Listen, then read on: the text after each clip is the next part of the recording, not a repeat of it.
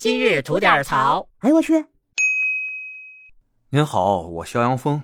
今儿圣诞节哈，先祝您圣诞快乐了。这大过节的呢，跟您说个牙碜事儿，您呐也给评评理。这件事儿啊，发生在十二月的二十三号，地点呢是浙江杭州。晚上八点零六分的时候啊，有一位女士在小区的群里边得知呢，有一位不认识的男业主因为发烧，但是买不到退烧药，在向邻居们求助。这位女士呢，看到自己家里的退烧药还有富余，就在群里跟这位男士说啊，说我这儿有药，但是呢，我自己也病着呢，不太舒服，您呐上门来拿一趟。于是，在晚上八点十二分。这位女士将自己家的地址告诉了这名男子。随后，时间来到了八点二十九分，该名男子呢来到了女士家门口，并且开始大力的敲门。在这个过程中呢，女士微信告诉这位男子不要用脚踹门，这样很没有礼貌，并且告诉对方自己正在捡药，让男子呢稍微等一下。时间呢又来到了八点三十八分。门外的男子又开始用脚用力的踹门。此时啊，这位好心的女士虽然已经把药捡好了，但是她不敢保证门口的这位暴躁的男子会做出什么样的行为。于是，在很害怕的情况下，选择了报警。在报警后，这位女士开门想跟这位男子解释些什么，但是开门以后，马上遭到了这名男子的推搡及辱骂。而该名男子的辱骂行为一直持续到警方到达了现场。警方到达现场，经过询问以后，得知该名男子是因为觉得要送他药的这位女士拿药拿慢了，让他等的时间过于长久了，并且在微信联系中啊有教育他要礼貌的这种词语，所以才有的自己以上的这些行为。而警方的处理方式呢，是相互道歉、和解了事。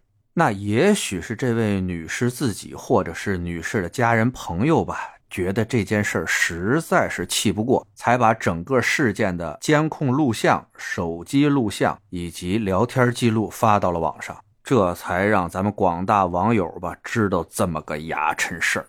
虽然我们得到这些信息啊，只是这位女士的一面之词，但现在这个事情在网上炒得这么热了，警方也好，踹门的男子也好，那你们能不能发声，从你们的角度来阐述一下这个事情是什么样的，让我们也听听？要不然我们实在不知道这个女士有什么必要道歉，道什么歉呢？她应该说对不起，我不应该给你要。这就很搞笑了，是吧？而且从我们现在能看到的事实中，这名踹门的男子多少应该被带回到所里接受点治安处罚吧？但这都没有啊！最后相互道歉、和解处理，这事儿是我特别想不通的。再说踹门这男的哈，人家一个有病在身的女士。把自己也需要的退烧药分给你，让你等一会儿，怎么了？